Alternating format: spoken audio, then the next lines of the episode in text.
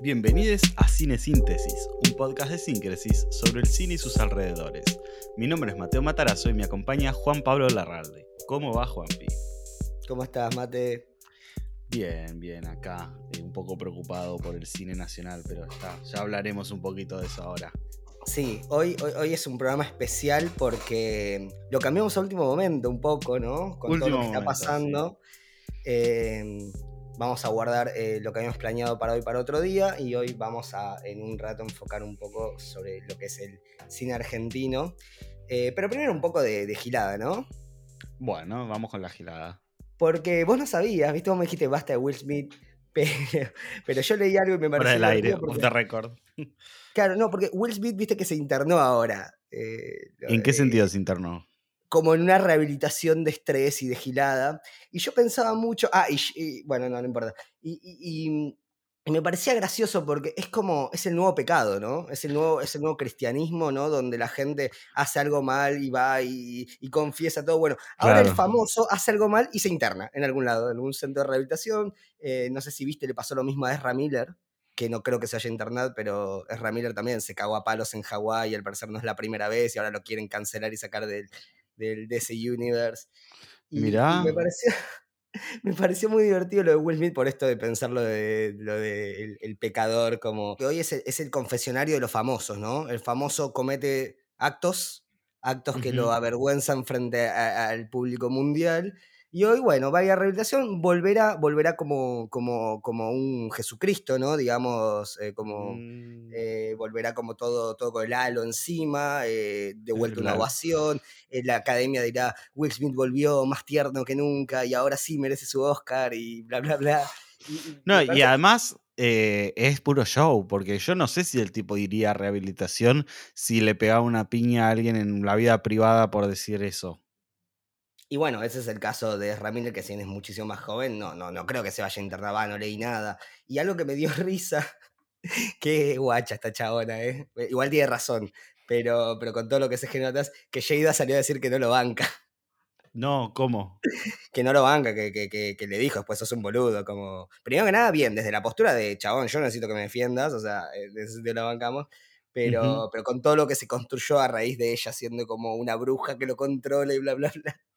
No sé, me, me dio risa que en la nota donde se hablaba de la rehabilitación, hablaba, y Sheida aclaró que no lo banca, ¿no? Digamos. Y como, bueno, ok, mátense Qué entre ustedes, señores. Qué gil, Dios mío. eh, ¿Cómo me cae mal ese, tipo? Queremos más donceles, Ah. ¿no? Má- más sabios eh, cristianos que nos hablen del diablo. No, por favor, no. Por lo menos gente que no se caga a piñas con otros por razones. Pero bueno, Bueno, ya y- hablamos de, de esto en el episodio anterior. Vayan a escucharlo quien no lo haya escuchado. Sí, y, y yo creo que eh, yendo más al tema de lo nacional, eh, nuestro querido Granizo y nuestro querido Carnaval eh, fue top Ay, 1 Dios, en todos los Netflix de Hispanoamérica, de habla hispana en realidad, porque creo también España. eh, eh, top 1, ¿eh? En todos lados. La película que creo que, que escuché solo cosas malas que no voy a ver. Eh, eh, mentira, vamos a hablar de Granizo hoy. Esa es la película del día. Vamos a hablar de Granizo, eh, que nos encantó. eh, cine catástrofe, por lo que escuché. No Eh, puedo, no puedo con este chiste, no, es más fuerte que yo. No puedo. sí, sí. eh, va- va- va- vámonos de vuelta, vamos de vuelta. ¿Viste Moon Knight? Vamos, vamos a hablar de, de- de- de- de Marvel. Vamos a hablar de Marvel, loco. vamos a hablar de No, Marvel. ya no vi Moon Knight. Y ahí termina entonces. Volvemos a Granizo. Eh, no, y la verdad que no sé, no- muchas más noticias no estuve leyendo, la verdad que es como que las semanas que no estuvimos pasó de todo y esta semana que estuvimos no, siento que no pasó nada. ¿No? ¿Vos, Sí, no, no siento que haya pasado.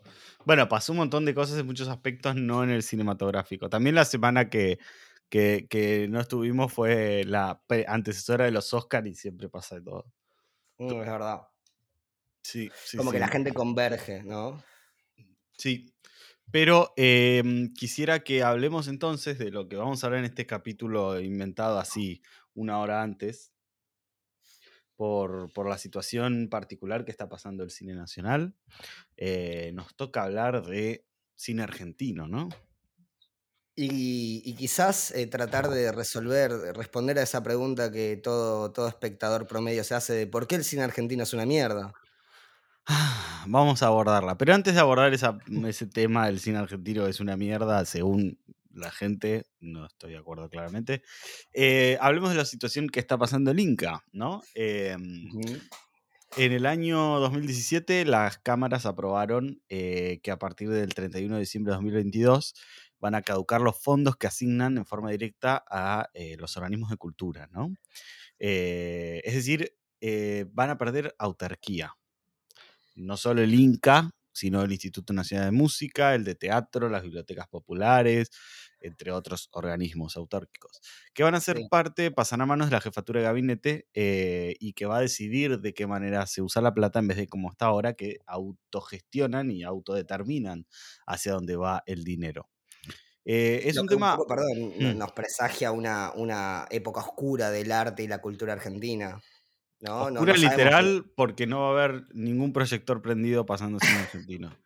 Eh, es un tema complicado. Sí, igual, digamos, digamos todo, la ley de cine actual y el Inca actual y de los últimos años, eh, tampoco es la panacea y el mejor de los mundos posibles. Lo que pasa es que no es el peor, como el que sería sin su Y tampoco es el único, ¿no? Digamos, no es el único, pero sí es fundamental.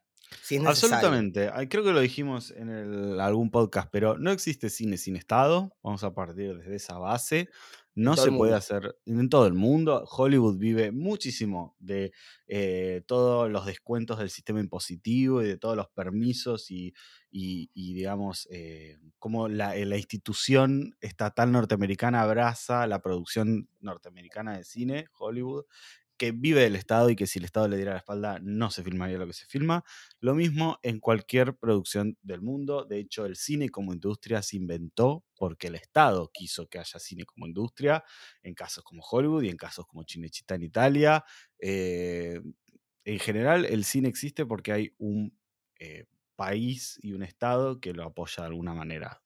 Em, en esa lógica, eh, el INCA es el Instituto Nacional de Cine y Artes Audiovisuales que tenemos en Argentina, que es autárquico y que se autofinancia, no se financia con la plata de mis impuestos, como dice la gente. ¡Mis impuestos! Con mis impuestos filman esas películas de gente mirando por la ventana. No, no, Juan Carlos. Eh, las películas de gente con la ventana, mirando por la ventana, se financian con 10% eh, de todas las entradas del cine del mundo, del mundo de, Argentina, aunque sean pelis de todo el mundo, eso voy, no solo de cine argentino. 10% em, del precio de venta de DVDs y todo lo que sea cine que ya quedó viejo. Eh, ¿no? Sí, y el 25% de lo recaudado por el NACOM, ¿no? Que es como em, eh, multas y cuestiones a medios de comunicación y servicios de cable, etc. Eh, de hecho, una gran parte de la discusión que se está dando es el Inca debería meter a las plataformas dentro de eh, su manera de obtener ingresos.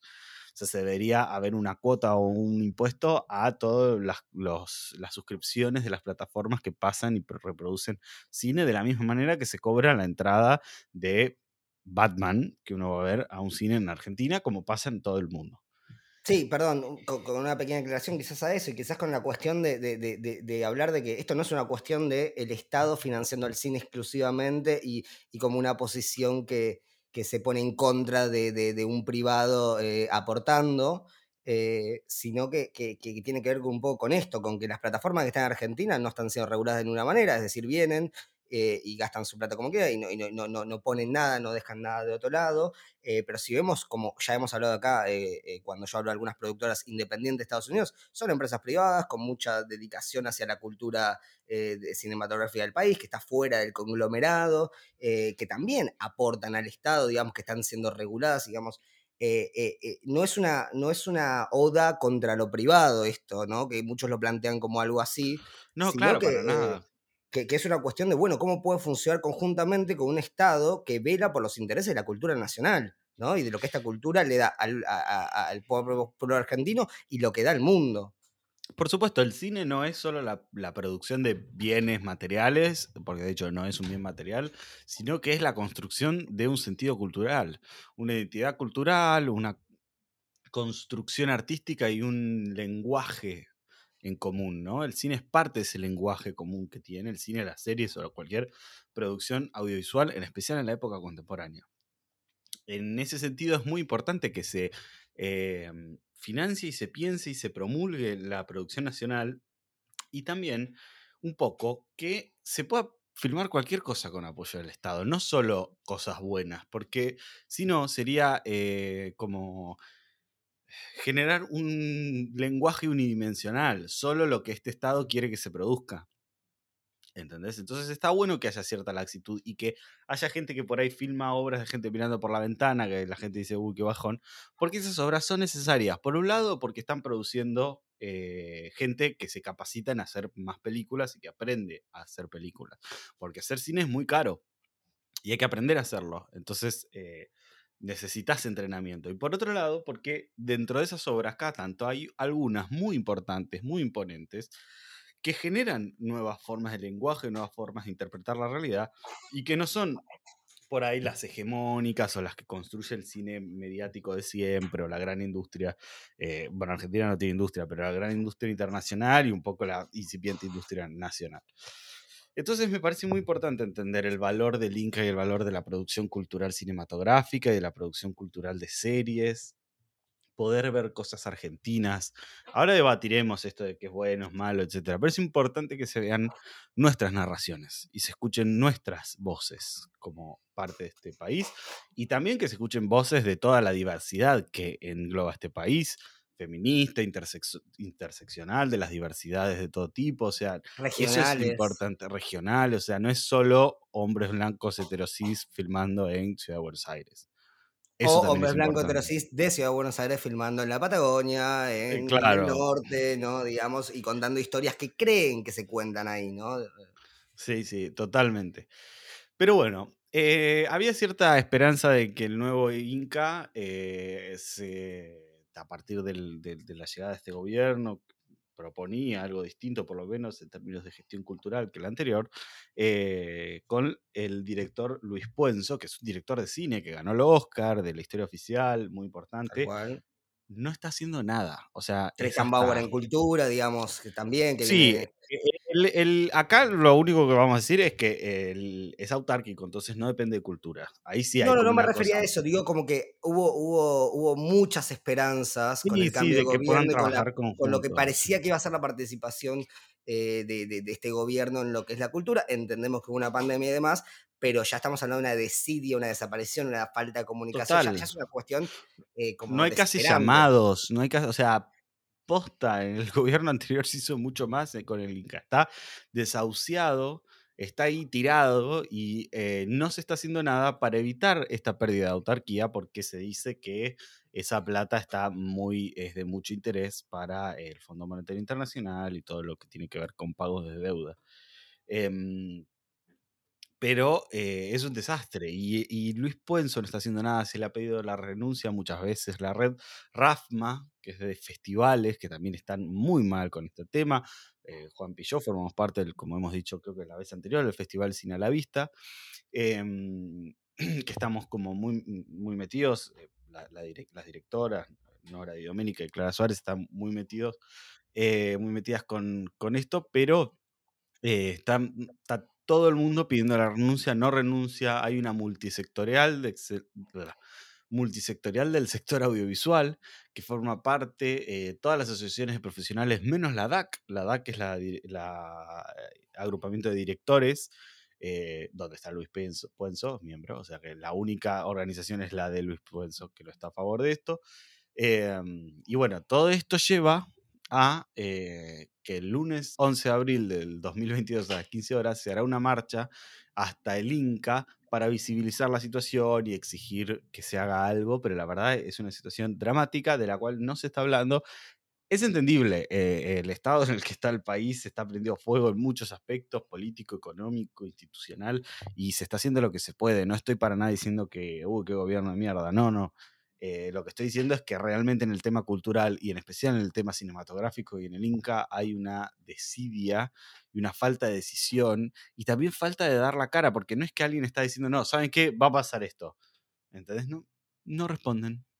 Eh, Es que No yo creo, yo, yo creo que ese es el problema más grave y, y también, por ejemplo, mucho se habla hoy eh, el exigir la renuncia a Puenzo y, y realmente no sé si es lo mejor porque si hoy se, perdemos al director del Inca, tipo, yo realmente no sé si eso nos va a dar más respuestas. O sea, acá lo que se, se- se pretende, creo yo, es como que se dé de baja ese decreto, que ya por sí es un decreto, que no se oficialice, ¿no? Digamos, y, y ni siquiera es como que se está pidiendo como, bueno, y volvamos al status quo. No, no, eh, se votó en el Congreso, ¿eh? Ah, ¿se pasó por votación? Sí, sí, sí, sí.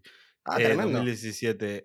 Ah, igual lo habías em, dicho, sí, perdón. Eh, bueno, pero más allá es que se dé de baja, digamos, y no vuelva a un status quo de hace, no sé, siete años donde todo podía estar un poquito más estable. Tipo, bueno, volvamos a empezar, vamos a hablar, pero no partamos de la base donde, nos- donde eh, se pierde todo, ¿no? Digamos. Son dos Eh, discusiones paralelas, porque por un lado Puenzo no puede hacer nada con lo de la ley, es un tema legislativo.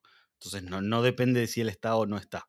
Lo pero que puede se salir pide, a dar la cara y, y- apoyar y, a, y al no dar la cara, de, como presidente del Inca. Porque es muy fácil que renuncie y después diga, ah, pero yo, yo, como, como, como est- esta, esta cuestión típica de, de los presidentes cuando están, eh, me, me acuerdo, eh, no, no, estoy pensando en un ejemplo argentino, eh, sino en un ejemplo estadounidense, que, que fue, no me acuerdo si ha sido un tema de marihuana, no sé, de cosas, pero que Obama está, era presidente, no pasó nada, y después cuando salió eh, y tiró una opinión y, y los comentarios decían como, qué lástima que no estás en una posición de poder, ¿no? Digamos, es eso, como Puenzo, habla desde tu posición de poder.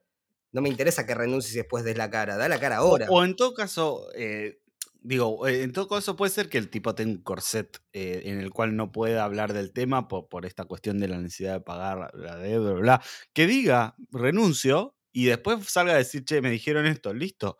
O que no diga nada, pero que se vaya y que deje a alguien que responda.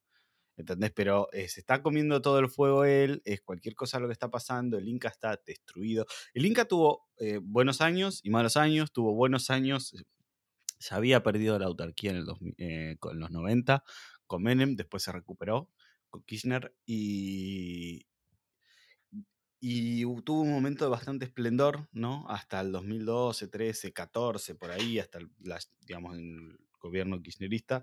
eh, filmó mucho, sin embargo, también se le critica, filmó mucho, pero no fomentó la industria, fomentó la producción, pero Tal no cual. fomentó la porque en el momento en que dejó de haber Inca, no había industria que siga filmando, que siga produciendo. O sea, era un, eh, un fomento a producir donde necesitaba 100% del Inca y no, o sea, era plata para hacer películas y no plata para hacer productoras. Ujú. Era plata para hacer películas y no plata para distribuirlas. Era plata para hacer películas y no plata para poner cines. Entonces no se fomentó la producción y la industria de la producción, sino la producción puntual. No está Sí, mal, estamos muy de acuerdo con que eso tiene que pasar, pero también tiene que pasar lo otro, porque si no pasa esto. Sí, eso es una discusión como más que, que viene de siempre, ¿no? Esta cuestión de que está bien, pero no es suficiente. Eh, que esta cuestión de que el Inca existe solo hasta que se hace el DCP, digamos, hasta que tenés la, la película armada. Ahí el Inca dice, listo, nos vimos, avísame cuando estrenes y no, ¿me entendés? Digo, como que hay, hay como un... ¿Y qué pasa con todo eso? Porque, bueno, eh, algo que hablamos eh, antes de empezar, que, que era quizás donde me gustaba enfatizar a mí sobre la ley de cine y demás, que sobre el tema justamente lo que decías de la distribución, ¿no? Esta cuestión de cuando...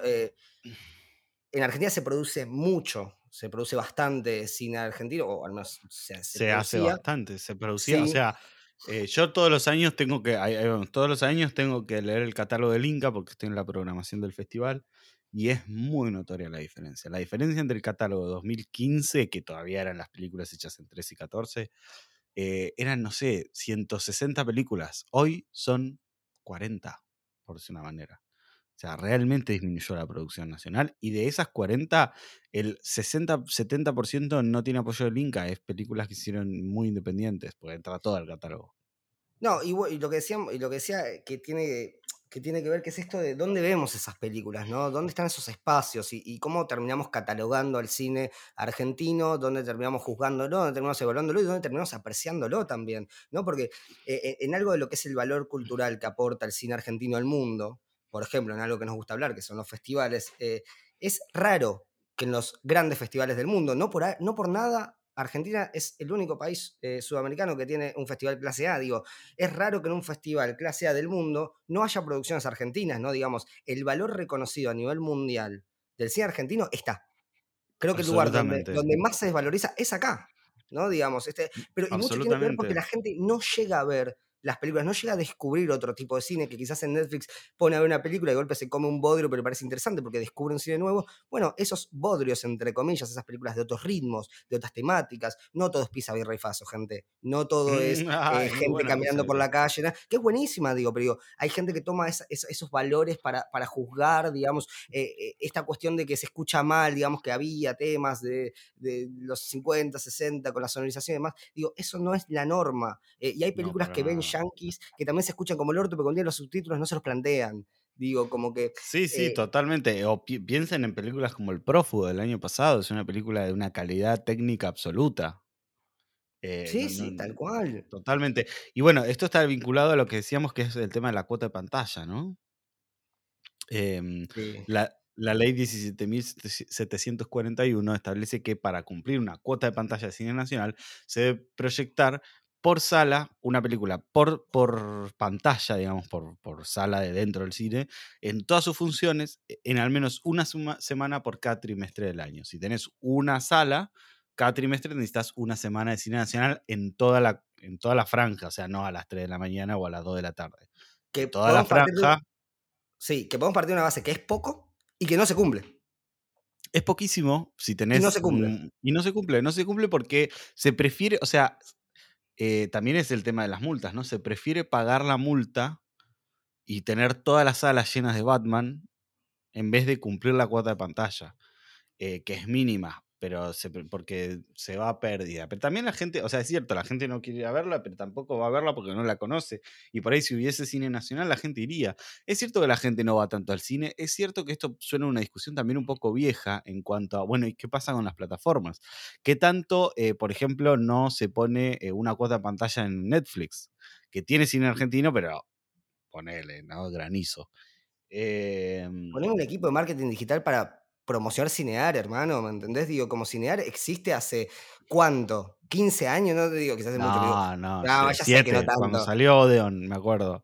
Bueno, Ocho no me importa, años, siete. son un montón de años y sigue siendo muy poco conocido. Muy yo, yo incluso a veces me olvido de que, eh, o sea, he visto películas argentinas en extremio olvidándome que existe Cinear, ¿me entendés? O sea, es ridículo, es ridículo la, la poca presencia que tiene y donde podemos encontrar todo tipo de cine argentino, no solo el cine argentino este, que la gente critica que es birra y faso, no, no, también encontrás a Carnevale, también encontrás, eh, ¿me entendés? Eh, qué sé yo, Esa- bueno, no sé, perderlo que es- pero sí, obvio. Este, Pero lo que digo es como que son plataformas que podrías disfrutar, como Netflix, como Amazon, como Disney, digo, y sin embargo no están trabajando. Digo, ¿dónde está el Inca haciendo el trabajo? Porque está buenísimo que se produzca cine, y pero si después nadie lo ve, también ese cine muere un poquito en la historia. Y, y hablando de morir en la historia, podemos hablar un poquito de otro gran problema de la cultura cinematográfica que es la cinemateca.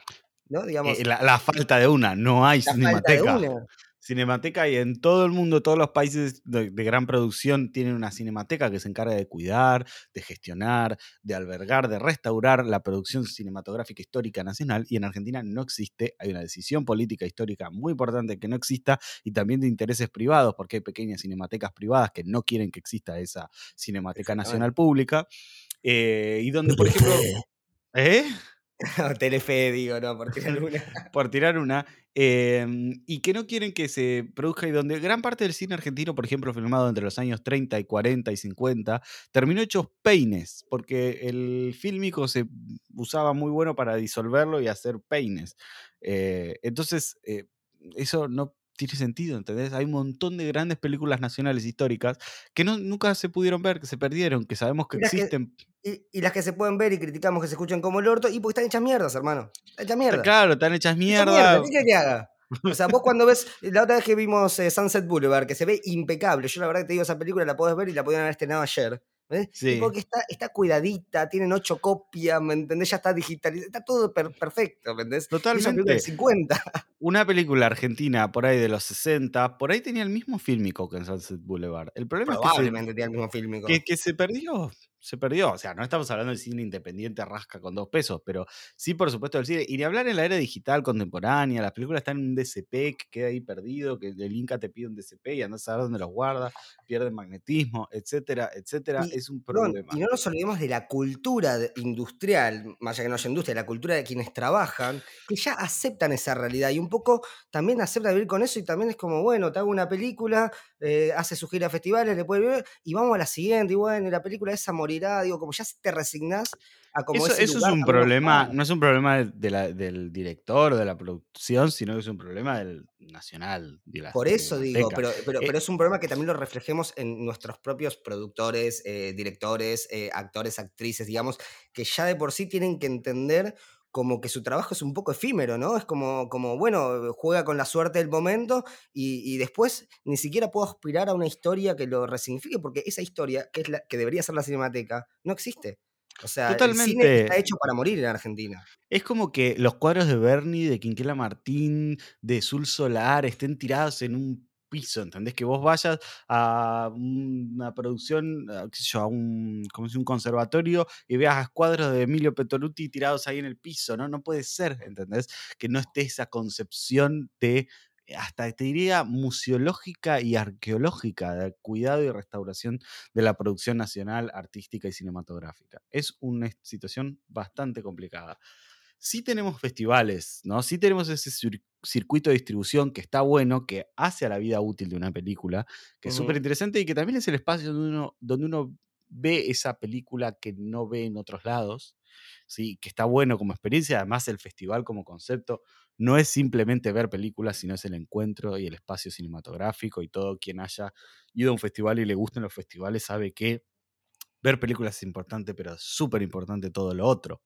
dentro de un festival. Y nosotros, como decíamos, este, acaba, de decir, acabas de decir vos, y como dijimos en el, en el podcast pasado, eh, tenemos el Festival de Clase A Mar del Plata, el más importante de Latinoamérica. También tenemos el Bafisi del Festival de Cine Independiente, que ya tiene veintipico de años, 23 años, creo que arranca. Este va a ser el 23, que aprovechamos de decir que empieza la semana que viene. La, sí, la, otra? creo que el, el 20.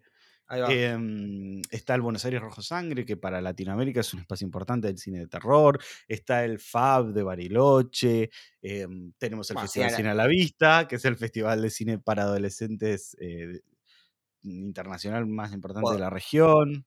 Y perdón, y en esto de, de, este cine que se desangra, ¿no? También aclarar de que no es solamente esta consecuencia de lo que está pasando el Inca, no es solo consecuencia de la pandemia, también porque digo que no se haya trabajado antes y demás. O sea, en la pandemia también, podemos hacer un pequeño en memorial, no me acuerdo tanto, pero muchos festivales desaparecieron.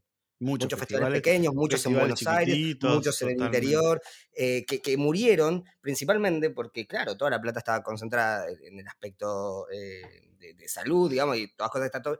no, pero además no solo eso, porque el, enorme. el Inca financia festivales y lo que quiso hacer o lo que hizo Puenzo, eh, porque esto ya no es solo desidia, son decisiones de mierda, eh, fue em, hacer que la plata nacional de un ente autárquico se la den a las provincias y que la administren como quieran a los festivales que ellos quieran, lo cual es un problemón. Por ejemplo, eh, festivales que no se llevan muy bien con sus provincias en las que se albergan o con el color político político con el que se albergan, eh, tienen un problema muy grave y eso no, no, no, tiene que ser así, es una producción nacional de cine, de los festivales, y es gran parte, o sea, de la, de la manera de distribuir el cine que tenemos.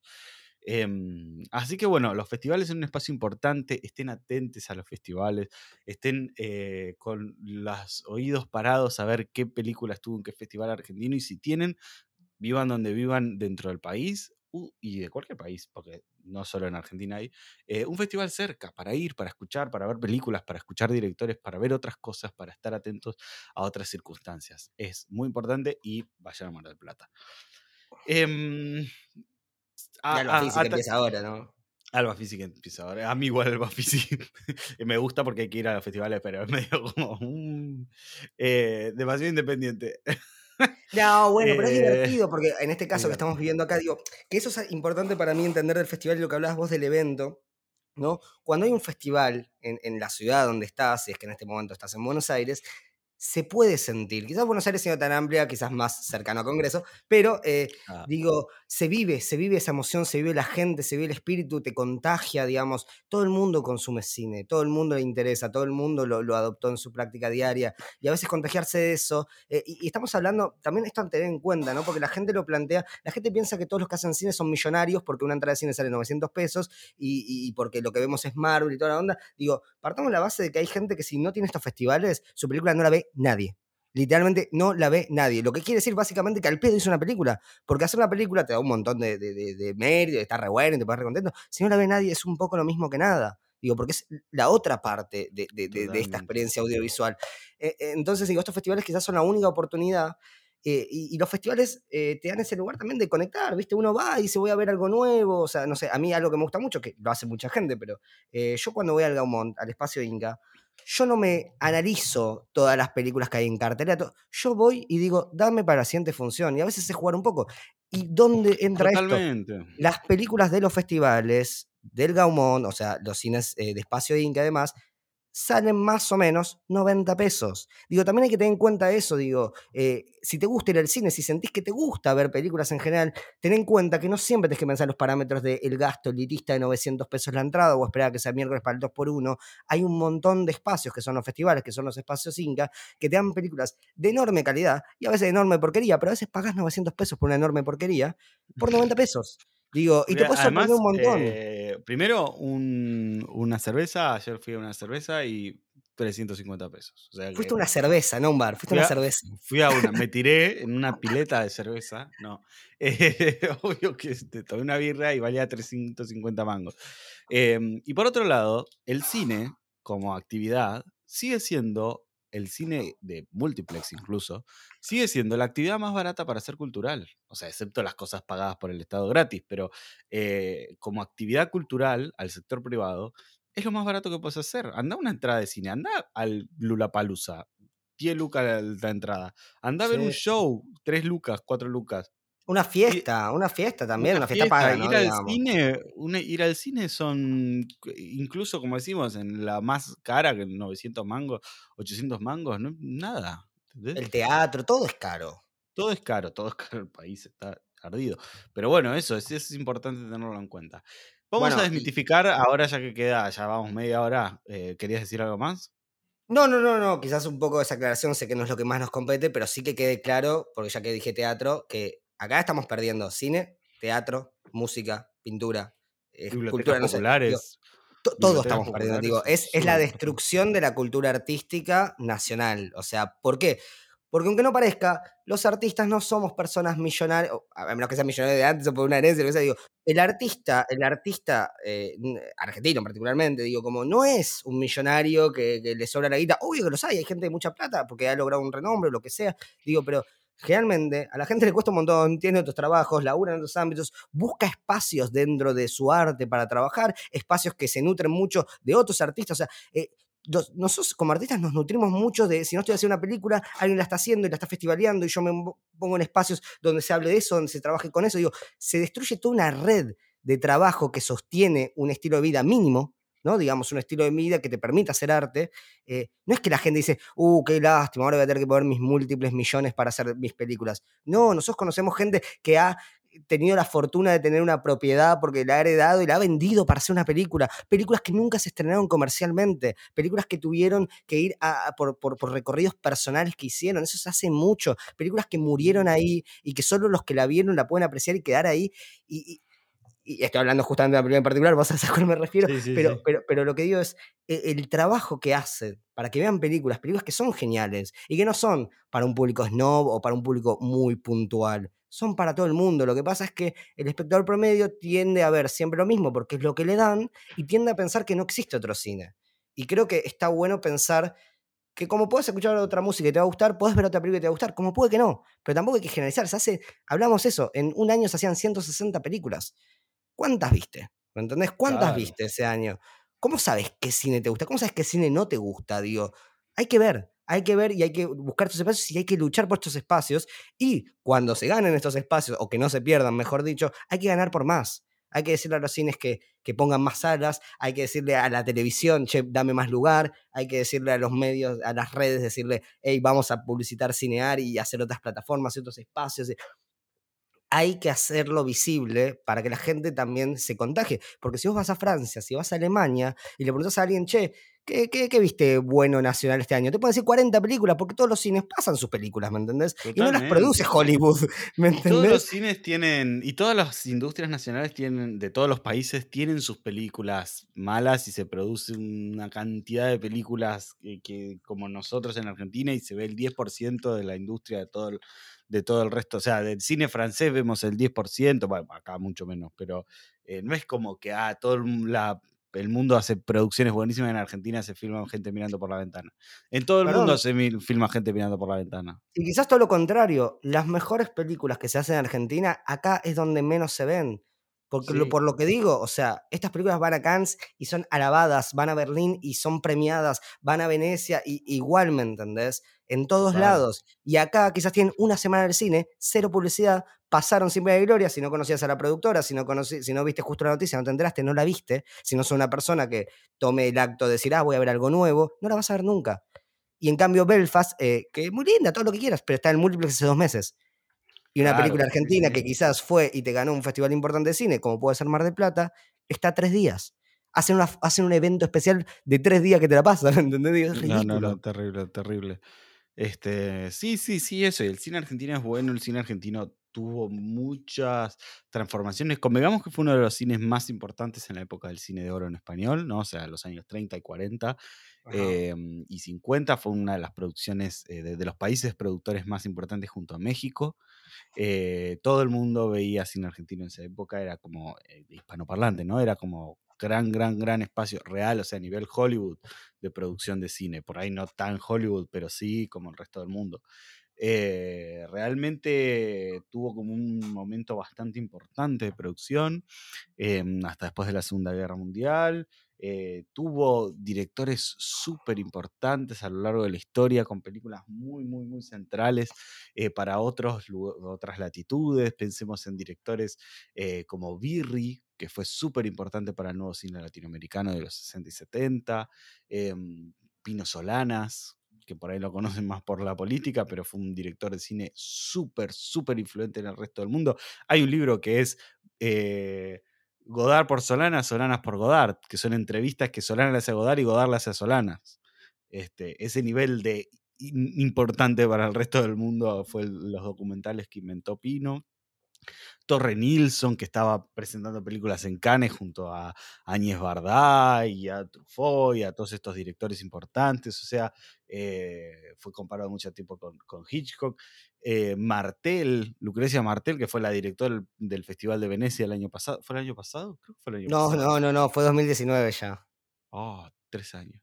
Claro, sí, sí, em, Y que, y digo esto, directora del Festival de Venecia, ¿no? Programadora. Bueno, directora que sigue haciendo, ¿no? Y, que, spoiler, vamos a hablar en un rato, nuestra película del día va a ser La Ciénaga. Eh, vamos a hablarlo un poquito, a ver cómo llegamos de tiempo, Bueno, pero un, este poquito la mencionaremos. Dale, sí. Así que bueno, el cine argentino es bueno, el cine argentino tiene cosas buenas y cosas malas, pero hay muchas películas. Es un poco nuestra responsabilidad buscarlas que no están en Netflix, ¿sí? Obviamente que es más fácil ver qué hay en Netflix y es entendible si eso les parece, pero hay plataformas, hay lugares donde verlas, hay festivales eh, para ir a verlas, eh, como, como dijiste vos, hay películas eh, en Cinear Play, hay un montón de películas, incluso lo que, se lo que se está estrenando en el Gomón lo podés comprar por el mismo precio, por creo que 80, 90 pesos, para verlo en cualquier lugar del país como estreno en Cinear Play. entonces hay manera de ver cine. Entiendo si a alguien no le interesa ver mucho cine en general, pero si te interesa el cine y si te interesa ver cosas raras, entren a ver cine argentino. El cine argentino tiene mucho para decir y tiene mucho para decirnos como argentinos y como latinoamericanos, porque si estás escuchando esto desde Chile, Uruguay, Perú, Colombia, probablemente encuentres cosas en el cine argentino que te puedan llegar a interesar, como nosotros encontramos en el cine de sus latitudes. Em, y, una, y, la verdad que hay como una, una reminiscencia de la industria que supo ser el cine argentino y de ciertos momentos muy fuertes de producción, como los 80 y los 90, em, en especial los 80, em, que siguen generando mucha gente capacitada, muchas escuelas de cine hay en Argentina, en especial en Buenos Aires, eh, lo que genera mucha gente haciendo y lo que genera mucha producción. Y dentro de eso, como, como decís vos, hay cosas buenas, hay cosas malas, pero hay y hay que buscarlas. Bueno, terminó el sermón. La bajada de eh, línea. La bajada de línea.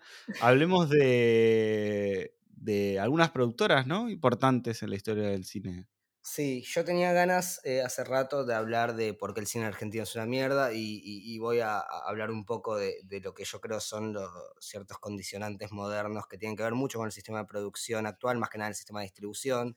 Eh, básicamente voy a hablar de Suárez en ese sentido, pero primero eh, que vamos a contar un poco de un poco de historia del cine, ¿no? De dos grandísimas productoras que supo tener en esta época que, vos bien llamás dorada, eh, que supo tener Argentina.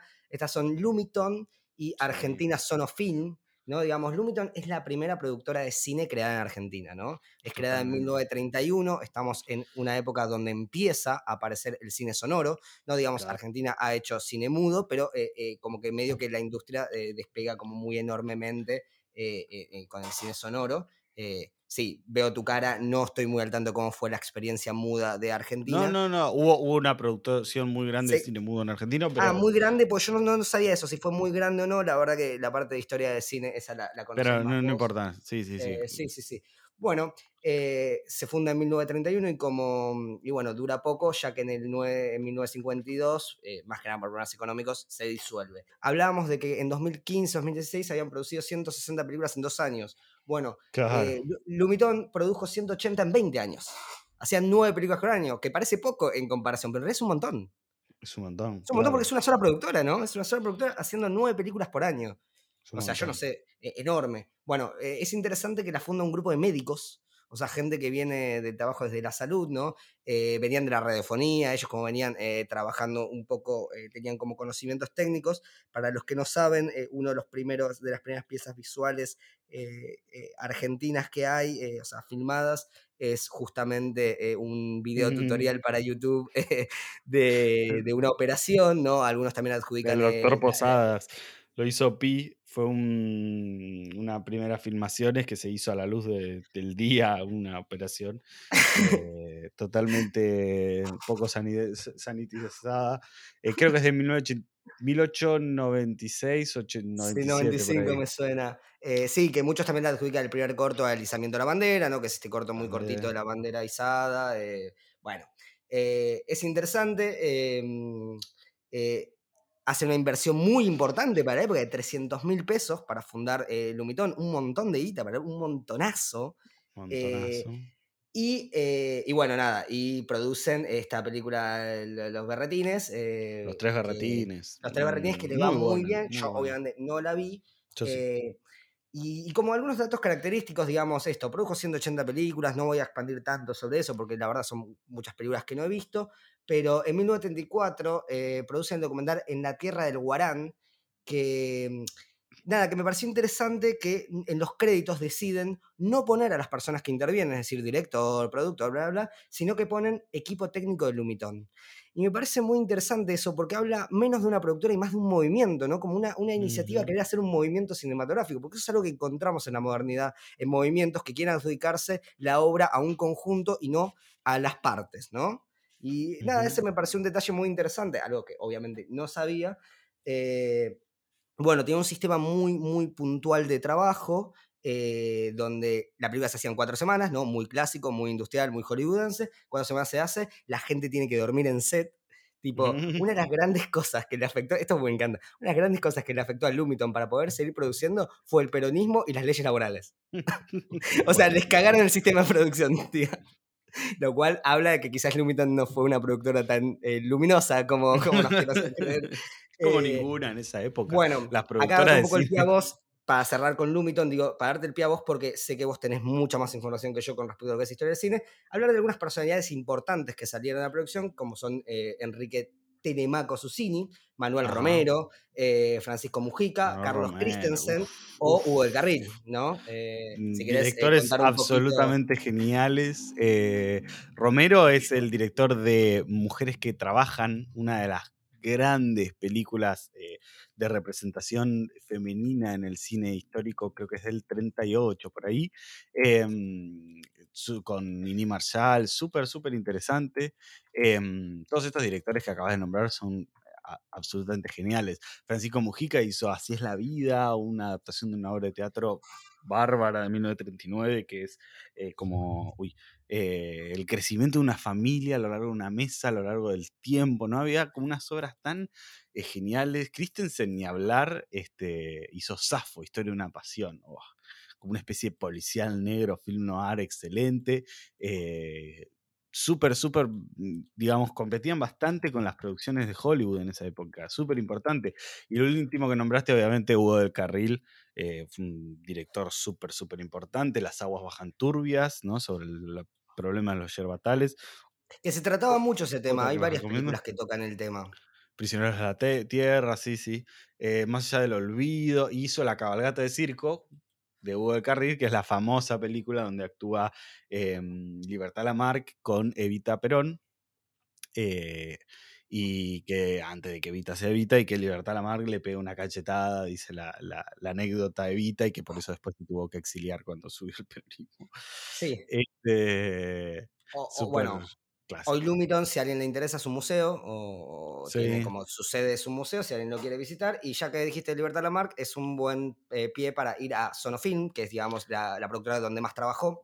Eh, eh ¿Cómo?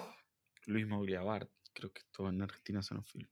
Moria Bart, exactamente, es el fundador que la funda junto con Mentasti, que es ah, un comerciante de películas, así lo llama La Fuente, que asumo que se refiere a distribuidor en la época, ¿no? En la época sí. Eh, sí, sí, sí, sí. Y, esto me parece interesante eh, para reafirmar de vuelta la importancia de las productoras, del valor del productor en, promulgar el arte, ¿no? Digamos, como su pieza fundamental no son solo los artistas creativos que hacen la película, sino de vuelta reforzar la idea que es el productor quien, quien también percibe, tiene ese espíritu creativo, percibe eh, una posibilidad, una oportunidad y la ejecuta, ¿no? La ejecuta y, trata de consensuar y encontrar cómo, cómo llevo esto adelante, ¿no? Y, justamente acá... Eh, eh, Molia que era director del cine mudo, y Mentasti se unen para hacer tango y eso da la genera en 1933 con el estreno de tango, una semana antes de que se estrene Los Berretines, eh, genera Argentina Sonofilm. Totalmente, eh, es una película súper importante tango, no solo porque es la primera película sonora argentina, em, sino porque tuvo una influencia en todo el mundo, porque llevó el tango a todo el mundo y porque piensen que en el cine mudo eh, vos podías agarrar una película norteamericana y sacarle los intertítulos, ponerle unos en español y la podían ver en Argentina. A partir del sonoro no se podía hacer eso. Entonces, toda la masa de espectadores, que era muy, mucha en Latinoamérica, y en Iberoamérica, eh, necesitaban producciones en español y Tango les dio eso y fue como un absoluto éxito con Tango, Los Tres Berretines y todas estas producciones de 1933 que arrancaron y arrasaron la industria. Sí, sí, tengamos en cuenta que no había subtítulos. Eso no es algo que, todavía podemos imaginar. Em, bueno, lo que estuve viendo es que muchas películas al principio, creo que fue esta también como la exploitation del sonoro, como, ok, el sonoro aparece, ¿qué nos va a dar? Y se hicieron muchos musicales, ¿no? Que Totalmente. en la época. Eh, pero bueno, eh, con el tiempo el cine se encontró con que, bueno, que haya sonido no es solamente para cantar, sino también para contar historias eh, narradas tranquilamente. Y después, digamos, en los musicales fueron bajando un poco la, la intensidad. bueno, muchísimas películas que se produjeron, eh, muchas figuras se destacaban en, esta, mm, en esta productora. Podemos hablar, eh, en realidad Mateo puede hablar un poco de Sofichi, por ejemplo, un director muy importante. Eh, Súper importante. Hizo Kilómetro 111 en el 38, peliculón también, así de la historia de los trenes y de un pueblo, súper arraigada en la, en, la, en la, cuestión también política. Hizo Prisioneros de la Tierra, que es la que nombrábamos antes, también de los Yerbatales en el 39, y hizo una de las mis favoritas, no es mi top 5, pero es mis favoritas del cine argentino, que es Rosaura a las 10, una especie de película muy parecida a Rashomon sobre eh, una misma historia, que es una novela de, Marco de Nevi, si no me equivoco, em, que eh, vuelva y vuelve en el tiempo, eh, contando una historia desde varias perspectivas. Es excelente, súper compleja, súper moderna para hacer esto, una película del año 58, 7, 8. Claro, estamos hablando, cuando hablamos de estas épocas, tenemos que hablar del cine se está reinventando de maneras mucho más grandes que como hoy los percibimos, que somos todos tan consumidores y vemos tanta cantidad, que a veces eh, las transformaciones del cine se pierden un poco en el momento y se van un poco en el tiempo, siempre hay una resignificación, pero acá verdaderamente estaban creando nuevas formas de contar que hoy nos parecen obvias y, en realidad no lo eran. Eh, lo técnico ya era muy distinto, las cámaras eran distintas, todo era distinto y toda innovación se percibía de una manera muy, muy grosa. Bueno, otra figura importante, también dándote el pie a vos, eh, de una persona que llegaría a ser dueña de Sonofilm, llegaría a tener una participación muy importante como dueño, es Luis César, Luis César Amadori. Amadori, sí, sí, sí. Otro, otro director súper, súper importante. Em, bueno, también tiene un montón de, películas súper importantes como Madre Selva, Dios se lo pague, eh, Mi último tango. Bueno, un director también importantísimo y que, como vos decís, después fue eh, dueño de, Argentina Sonofilm y acompañó un montón la producción nacional eh, durante todos esos años. Piensen que se, veía mucho cine en ese momento. O sea, la gente iba a ver y compraba toda la, programación y veían tres películas de una.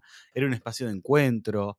Hay una obra contemporánea muy interesante que se llama mm, Nitrato de Argento, eh, que si no me equivoco eh, es, de, es de un director italiano. Nitrato de Argento es lo que tenía la película, ¿no? Que es de 1996, eh, acá tengo, es de Marco Ferrari, y que es toda una, o sea, son dos horas de el público a lo largo del cine. Es una película sobre gente mirando cine y distintos lugares en distintos lugares del mundo y de qué manera se veía cine. Eh, es, como digo, es más una obra contemporánea porque no es una película donde pase algo. Es más experimental quizás.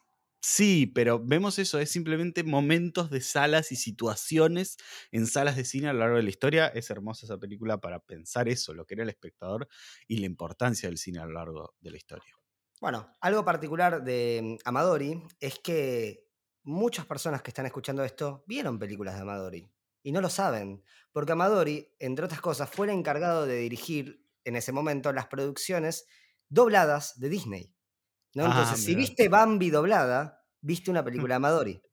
¿no? Digamos. Y, hay como algo, hay algo como interesante en eso, ¿no? De cómo, eh, esto que hablamos, de cómo el cine, perdiendo con lo sonoro, bueno, empieza a aparecer esta, esto formado, empieza a aparecer el doblaje. ¿No? Empieza a aparecer el doblaje, bueno, Disney laburaba con Sonofilm. O sea, Disney, que no sé qué, nivel de empresa. Sonofilm era eh, la productora más importante de cine argentino. Es la productora más importante en la historia de cine argentino, absolutamente y bueno, y al Igual, y al igual que Lu, ah, ¿cómo dije? Lumiton.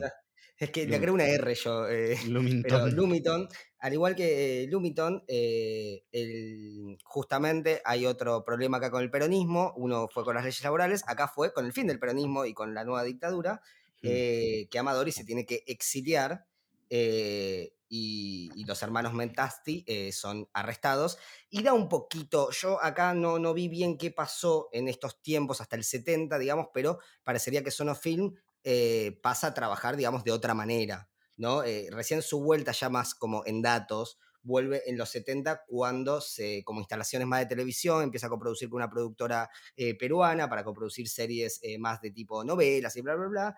Eh, en los 80 la familia Mestre se asocia con la familia Macri, mirá cómo ya estamos acá, ¿no? y crean Teleneide que ya en los 90 sería absorbida por Telefe, en donde hoy Sonofilm reside, porque Sonofilm, digamos, sigue estando. está muerta. Eh, es parte de, Bueno, sí, Estaba de parranda. Estaba de parranda, digamos, está, como. Ya no es lo que era, pero. Eh, eh, pero creo que la última. donde el productor Luis Scalela en los 90, digamos, la recompone, digamos, el espacio físico y empieza a hacer cine de humor, que ahora hablaremos un poco, porque estamos hablando de una productora que, de vuelta, yo, yo quizás, y acá un disclaimer personal, Yo no soy tanto de haber visto el cine tan clásico eh, argentino, a mí me cuesta mucho en el sentido de que yo soy, tiendo mucho a, a estar motivado por el cine moderno, es algo que quizás me gustaría como rever más, pero eh, sí uno conoce estas grandes producciones, saben el valor que tienen, y podemos hablar de Tango, de Amalia, de Puerta Cerrada, de Lincha, La Casa del Ángel, vos decías Rosaura a las 10, y ahora encontramos con que Sonofilm, eh, de mano de Escalela, eh, hace Bañeros, Papá Sí. Loco, Incorregible, Bañeros 5, porque Bañeros queremos más. 5 es la última. 2018. 2018 sí, seguimos sí. bañeros, o sea, eh, hay poco que se aprende eh, y, y vemos ahí, o sea, hay- te lo resumo, agarrá esto y hacer la decadencia Sonofilm, por favor, ¿me entendés? Porque es hermosa, Papá se volvió loco.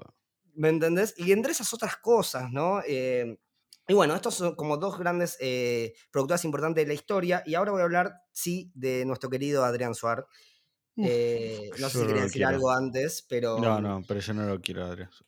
Nadie quiere, bueno, qué sé yo, eh, Messi lo quiere, pero mm, eh, ¿no viste que fue a la hora y se cagó de risa? Al parecer el único que se reía. Eh, bueno, eh, Polka, Polka en el año 94 es fundada por Blanco y Suar, también un poco como se creó Sonofilm por la unión para construir una película, se termina desarrollando. Ya en el 98, fíjate en qué poco tiempo, en cuatro años, Artear, este conglomerado importante eh, del grupo Clarín, eh, mete mano y ya toma el 30% de las acciones de esa empresa eh, y hoy ya cuenta con eh, más del 50%, con lo cual es básicamente quien decide todo. Hace más que nada televisión berreta, que todo bien con la televisión berreta, está todo bien si te gusta y todo, pero estamos hablando, acá sí podemos entrar un poquito con el concepto de por qué el cine argentino es una mierda, ¿no? Y hablamos de estos conglomerados que tienen pantalla y que nos muestran y que nos dicen esto es la cultura argentina. Y ahí es donde la tele berreta me molesta. Porque todo bien con que nos gusten las novelas, con que nos guste Patito Feo, en este caso, una de las que ha hecho, está todo bien, está todo divino. Pero ¿qué pasa cuando es lo único que vemos? ¿No? ¿Qué pasa cuando las películas que encontramos eh, son Carneval y Kaplan, ¿me entendés? Ay, Eh, y hablamos de Corazón Loco, ¿no? Esa película resume lo que es Polka, que es la última de Suar, la del tipo que tiene dos familias, pero quieren vender un mensaje de poliamor sin entender un carajo, digamos. Una cosa horrenda, eh, sin hablar de la última novela villera, entre comillas, la 1518, que las pocas cosas que vi de casualidad con alguien que la veía me pareció aberrante. eh, pero sí también ha hecho algunas cosas interesantes porque ha hecho coproducciones con HBO, porque obviamente te viene una productora grande, importante, buena incluso, de otro país, y va a ir con una productora grande que tenga plata. Y Polka también tiene el monopolio ahí. ¿no? Digamos, y eso es importante, porque también hizo El Jardín de Bronce o Epitafios, series interesantes, que está bueno para tener en cuenta, Sí, sí. pero que el mérito que tiene Polka ahí es ser conglomerado, no es tener valor cultural, ¿no? Y creo que eso es importante. Y, y con Sí, esto, hacer sí. un apartado, antes de, de- de hablar un poquito de esto, digo, un apartado especial también para otra productora grande, que es Patagonic, otro, otra, otra grande. Y, y digo también otra grande, el conglomer- conglomerado, porque también es de artear, ¿no?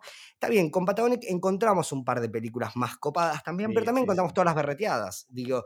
Y, y- y- no solo Patagonic es de artear, también es de Disney, señores, ¿me entendés? O sea, digo, Claro. eh, y esto es lo que define lo que vemos. Esto es lo que nos hace creer que el cine argentino es en material de directores Carnevale, Kaplan, Campanella y Trapero. Los, si no está Darín, Franchelas, Baralia, Peretti, Oscar Martínez, no es cine. Digo, las actrices que tenemos referencia, algunas son Lali, bueno, tenemos Erika Rivas, Norma Leando, que gente que conocemos, y hasta te pongo a Anya- Taylor Joy, ¿me entendés? Es más actriz argentina reconocida que, eh, que Romina Paula, ¿me entendés? Digo, y, y digo porque justo ayer vi una peli con ella, eh, y, y creo que, que es ¿La viste importante. con ella o eh, estaba ella en la peli?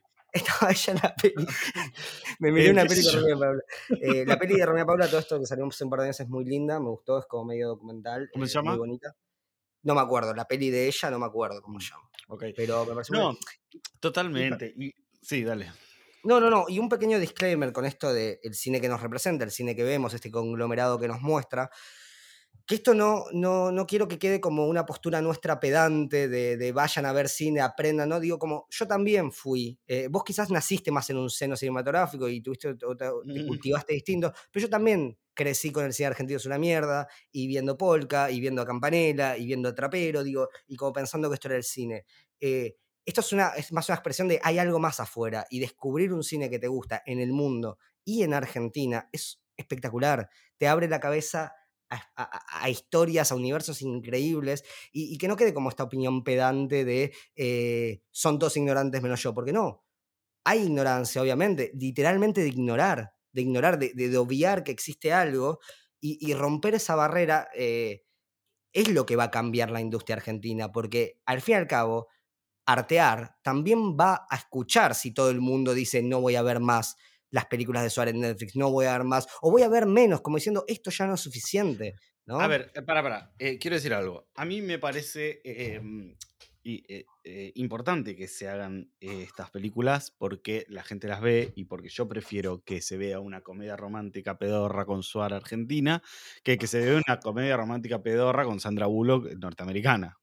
Pero para eso también es el bandido, la última Osvaldo Lapor, que es exactamente eso, y digo, y no es está bien, pero digo, no, no está mal. el conglomerado.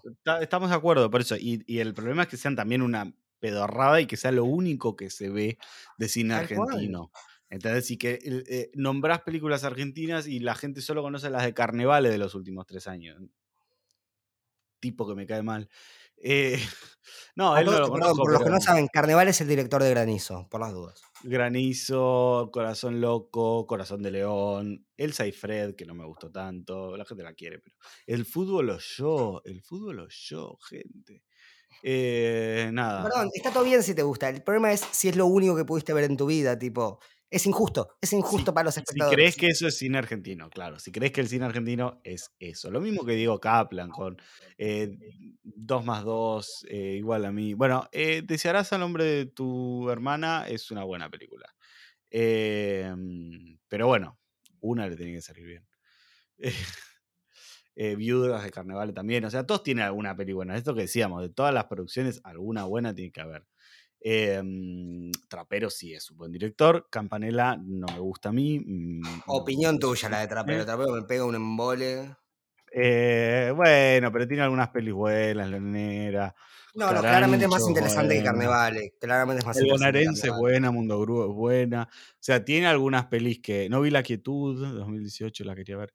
me dijeron que es un em, festín de, de Zoom. ¿No? Como que es puro zoom, zoom in, zoom out, como que incómoda. No, no, Trapero es parte del nuevo cine argentino de los 90, es de la escuela de la Martel, o sea, tiene algo interesante. Últimamente se viró a esa cosa más Netflix. No, no lo ponía tanto como cine de mierda, sino tanto como que sea el, cine, el único cine que conocemos. Hay más que Trapero. Sí, por supuesto. Y bueno, ni hablar Campanella que. Nada, no me voy Que debe estar contento con lo que está pasando con el Inca. Sí. Eh, tiene algunas pelis buenas, pero en general lo que ves terminas leyendo, eh, leyéndolo en profundidad y son todas películas bastante complicadas ideológicamente. Pero bueno, em, hablemos de lo que sí nos gusta. Creo que no vamos a llegar a, hablar de... No, no, pero hablamos de muchas pelis. pero hablemos de cuál es tu top 5 y mi top 5 de cine argentino. Como para que la gente vea. Bueno, yo justamente como decía, eh, no tengo, o sea, mi cultura cinematográfica argentina es relativamente nueva. Eh, creo que es menos ganar en valor de decir vi 800 películas y ganar el valor de decir ahora veo cine argentino sin un prejuicio eh, y lo disfruto como disfruto cualquier otro cine. Así que muchas de mis películas son, va, muchas no, todas son 2000 para adelante. Si bien he visto películas 2000 para atrás, creo que he conectado mucho más con el cine contemporáneo. Eh, bueno, una que creo que compartimos. Eh, ah, no, veo que no lo compartimos, pero bueno, eh, La Ciénaga, como la, más viejita de las que tengo. 2001. sí, y bueno, es lo que hay. seguida por Tiempo Valientes, una película que me parece hermosa, me significa mucho, digamos, ah, muy buena, en este cine comercial también. bueno, en Espacio Inca tuve la oportunidad de ver La Fiera y la Fiesta, producida por Rey, es una coproducción con otros países, muy interesante, con Geraldine Chaplin, me encantó. Eh, Aterrados, gran cine de terror argentino, gran cine de terror, la vi en Mar del Plata en 2017, una de las grandes cosas que me dio el festival, eh, una película espectacular, que si la quieren está en Netflix, eh, y bueno, una obra maestra que vi el año pasado que no me puedo sacar de la cabeza, que la fui a ver dos veces al cine y la quiero ver de vuelta, y lo que quieran saber, está en el Malvat por todo abril. Y el está Flow. El perro que no calla de Ana Katz, que es una cosa alucinante. alucinante. Es una directora para tener en cuenta y seguir porque es excelente. Perdón, perdón, eh, em hablo rápido, voy a repasar eh, más lento. La Ciénaga, Tiempo de Valientes, La Fiera y la Fiesta, Aterrados y El perro que no calla. Perfecto. Mi top 5, que va a cambiar cada minuto y que no sé, no, no me entran la cantidad de películas argentinas buenas que hay. Películas de los años 50, películas del nuevo cine argentino de los 60, películas del cine político de los 70 argentinos son bárbaros, los 80 con ese giro hacia las cosas más fantasiosas, los 90 y el nuevo cine, nuevo, nuevo cine argentino, el 2000 con todas las producciones ya más independientes y grandes documentales, los últimos 10 años que se viró a producciones un poco más grandes bueno, hay de todo. Creo que mi top 5 así mm, cortito y al pie es eh, La Casa del Ángel de Torre Nilsson, que la mencionaste en un momento, peliculón eh, de los 50, creo que es el 56 o 57 o 58. Em, después, eh, La Hora de los Hornos de Pino Solanas, un documental de cuatro horas sobre el mm. neocolonialismo argentino, pero es brillante y cambió la forma de hacer documental en el mundo. Eh, los Traidores de Raimundo Gleiser. peliculón, un peliculón sobre eh, el problema del sindicalismo cuando no está a favor de, aquellos a quienes tiene que proteger y razón por la cual lo desaparecieron, eh, creo que el 24 de marzo de 1976, a Raimundo Gleiser. Em, de la Martel, la ciénaga estaba ahí, pero La Mujer sin Cabeza me gusta un poco más. Eh, tiene algo como súper interesante. Eh, y creo que me quedo con una que por ahí sea mi favorita personalmente, que es El lado oscuro del corazón de Liceo Subiela, una hermosa película llena de poemas, porque literal muchos de los diálogos son poemas, eh, y una poesía visual y narrativa increíble, súper recomendables. Bueno, ah, y hago una, dos películas que me quedaron de cine a la vista grabadas, tienen que ver, que es Disco Limbo de Bacanilla y De acá a la China de Federico Marcello, que son dos peliculones argentinos de los últimos 10 años. Bueno, yo Disco Limbo todavía la tengo pendiente, no sé cómo, la por qué la tengo pendiente, eh, pero... Y De acá a la China sí, de acá a la China es una película espectacular. Eh, eh, bueno, justo la que mencionaba previamente, la que no pudo nunca ser comercializada, la que Fede, el director tuvo que hacer todo su, recorrido personalmente, proyectándola en espacios que se lo permitan, eh, muchas veces no siendo cine, sino ciclos y, espacios con un proyector y una pantalla. Y, es una película maravillosa, maravillosa, muy divertida. Eh, eh, búsquenla y si pueden encontrarla, comuníquense con el director y díganle tengo un lugar para verla porque seguramente va a estar encantado. Eh, nos quedamos con algunas cositas afuera, pero ya estamos pasados de tiempo. Eh, nos, gustaría un poco hablar de, quizás las productoras, algunas productoras que queremos, que, nos gusta lo que hace, que, para que, las sigan, para que sepan que eh, si estrenan una peli son productoras como para estar atentos. Sí, esta podría ser un Puma, que últimamente estrenó Ski, que es una película que a mí me encantó, que se estrenó en 2021, que estuvo en Berlín, que, que, ganó algo, no me acuerdo qué, en Berlín, lo cual es un montón. Eh, Murillo también, una película muy buena, que es una película una, productora muy buena, una productora muy buena que ha estado dos veces en Cannes, eh, ha sacado lo último, sacó muchas películas, en Cine a la Vista estuvo El, Futuro Imperfecto, eh, sí, sí, sí. últimamente yo lo último que vi creo fue La Botera, bueno, La Botera sí, está buena, sí, sí. Vaca Ninja, productora célebre de Cine a la Vista, que no ya sé si sigue existiendo. Ah, no existe. Oh, qué lástima. No sé, pero era, era la gran promesa para mí del cine. Ojalá sea. Claro. Bueno, y mencionamos poco a em Rey como productor un poco más grande, em, que, ha hecho películas como justamente la que mencionaba, eh, La Fiesta de la Fiesta. Eh, eh, y también hizo muchas de la de Lucrecia Martel y también hizo la, la, El Prófugo del año pasado, que fue una película. Ah, claro, sí, sí, sí, claro, claro. Y, bueno, y algunas otras que quizás eh, no nos gustan tanto, pero digo, bueno, ya ahí entramos en un mundo distinto, ¿no? Algunas productoras, eh, A24 también hace películas que no me gustan, Film 4 también, digo, pero se entiende eso porque es parte del cine, no todo es eh, me encanta, no todo responde a lo que quiero, es una búsqueda y está bueno ver productoras que tienen una búsqueda y no productoras que eh, responden a una búsqueda marketinera, eh, eh, como controlan justamente lo que hablábamos, ¿no? Controlan estos medios, controlan los espacios, y entonces dicen, no pienso mucho, no pienso en lo que quiero dar.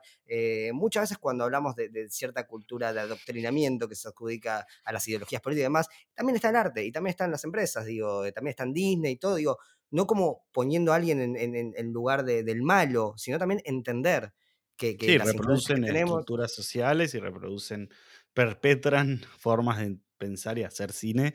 Eh, y bueno, parte del cine argentino es una mierda como discurso que por favor sáquenselo, es, eh, es eso, es solo escuchar esas, esas producciones, solo escuchar esas un voces. tipo de cine.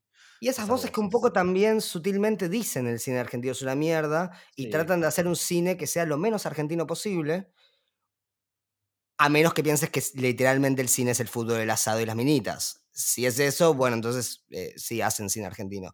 Pero eso no es Argentina, gente. No, no es eso.